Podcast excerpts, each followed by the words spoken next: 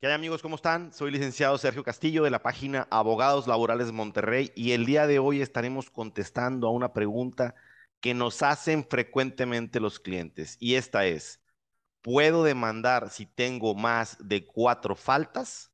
Y bueno, fíjense bien, ya por ahí hemos hablado anteriormente de que cuando un trabajador tiene cuatro faltas o más en un periodo de 30 días, pues se le puede rescindir la relación de trabajo, se le puede rescindir el contrato laboral.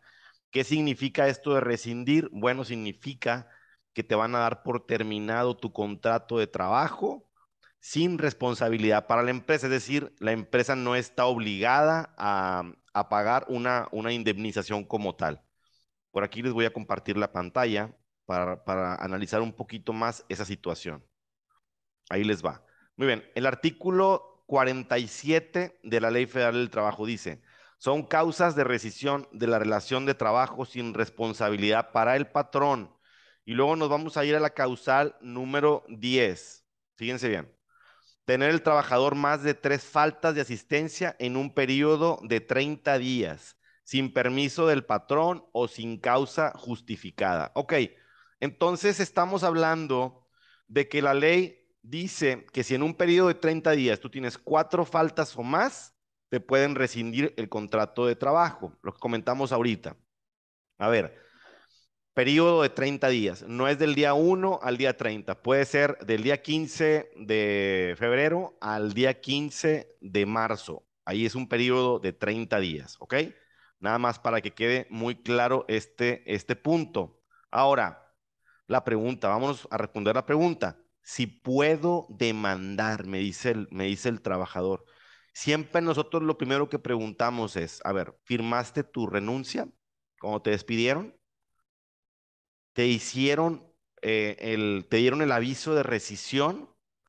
Entonces, eh, por lo general, ya cuando un trabajador nos está marcando es, significa que no firmó su carta de renuncia y que tampoco le hicieron el procedimiento de rescisión no le rescindieron el contrato como tal, no le dieron el aviso.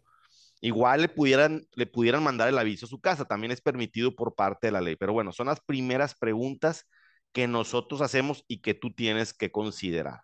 Ahora, la, empresa, ¿qué tantos elementos tiene para acreditar que tú faltaste esos días? Es decir, hay controles de asistencia, checabas eh, eh, tarjeta, eh, entrabas y te apuntaban o cómo, cómo es la situación. Porque el tema es que sí puedes demandar.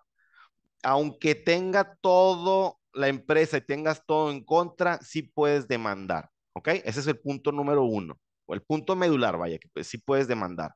Ahora, habría que ver la conveniencia. ¿Qué tanta conveniencia tengo yo como trabajador para demandar? Bueno, yo aquí analizaría este punto y algo fundamental sería analizar, obviamente.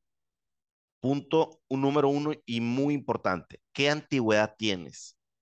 Las empresas a veces dicen, ¿sabes qué? El trabajador tenía 10 años eh, laborando, eh, eh, tuvo un periodo de 30 días en el que faltó cuatro veces, le aplico la, la sanción prevista en la ley, en el artículo 47, y pues lo despido, lo despido justificadamente porque la ley me lo permite.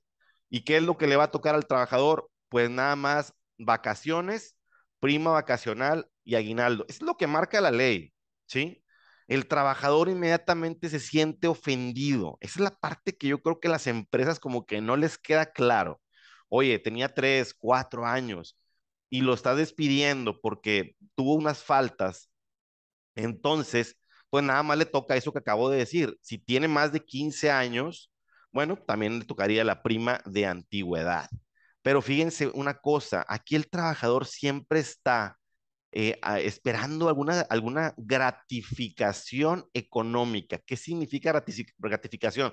Por ahí hicimos un pequeño videíto, creo que fue un, video de esos cortos, short que le llaman aquí en, en el canal de YouTube la, ¿qué diferencia hay entre gratificación e indemnización? Bueno, y indemnización es cuando la ley le impone una sanción a la empresa, porque imagínense que despidió injustificadamente, hay una sanción que son los tres meses, es decir, la indemnización por haber despedido injustificadamente.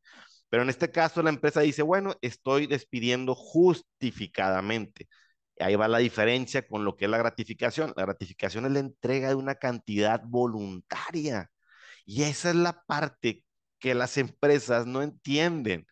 No les queda claro que el trabajador es una persona que tiene compromisos económicos, que tiene quizás una familia y que obviamente lo estás dejando sin trabajo y por lo pronto al tener una, una antigüedad considerable, pues claro que está esperando una gratificación.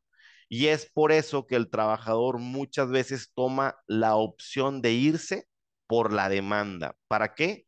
Pues a lo mejor no para ganar un procedimiento, si tiene la empresa todos los elementos para acreditarlo, pero sí para obtener una gratificación.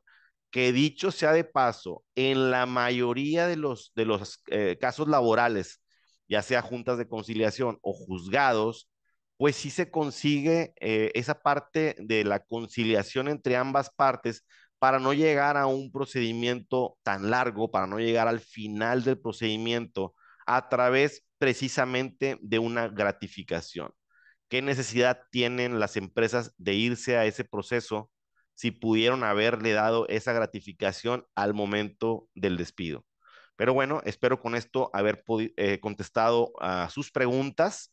Si no te has suscrito a nuestro canal, pues te invito a que lo hagas. Y si te fue de utilidad este video, pues regálanos un like para que le llegue a más personas. Buen día.